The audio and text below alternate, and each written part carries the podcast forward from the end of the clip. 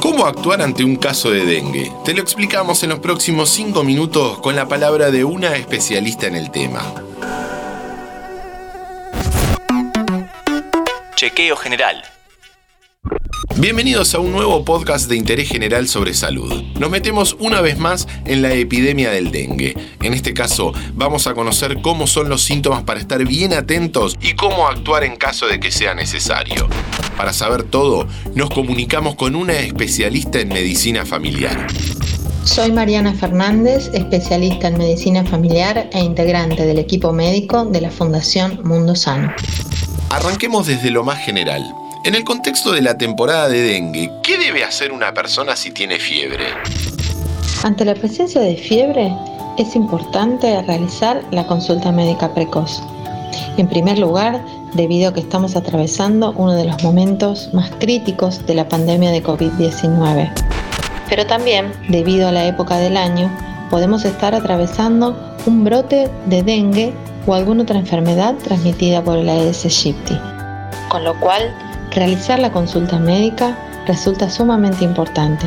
Podemos hacerla a través de los teléfonos que muchos municipios y provincias ponen al alcance para poder consultar ante la presencia de síntomas, como así también con su médico de cabecera o concurriendo a los centros asistenciales. Ellos nos van a saber orientar sobre hacia dónde referirnos en el caso de presentar fiebre. ¿Y qué recomendación podemos darles a las personas que se automedican? La automedicación está desaconsejada siempre. Siempre. En el caso de tener un diagnóstico de dengue, hay que evitar el uso de aspirinas e ibuprofeno para calmar los dolores corporales y bajar la fiebre, ya que pueden ocasionar hemorragias. Por eso siempre debe consultar a un personal de salud quien le indicará los medicamentos adecuados y las medidas generales de cuidado que debe realizar. Ahora sí, para tenerlo bien presente, ¿cuáles son las principales pautas de alarma de un cuadro de dengue que requieren de consulta urgente?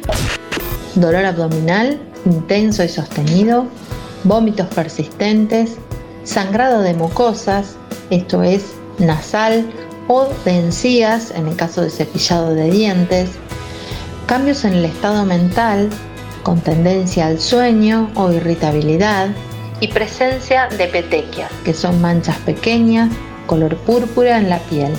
Ante la presencia de alguno de estos síntomas, es muy importante realizar la consulta médica urgente, porque podemos estar ante la presencia de lo que se conoce como un cuadro de dengue grave. ¿Cómo se puede prevenir el dengue? Debemos en primer lugar evitar que nos pique el mosquito transmisor. Para ello existen los métodos de barrera que impiden el contacto entre el ser humano y el mosquito. Algunos de ellos son el uso de repelentes individuales, la colocación de insecticidas medioambientales en el interior de los domicilios, colocar mosquiteros en puertas y ventanas. De haber un caso positivo de dengue, ¿cómo hay que actuar?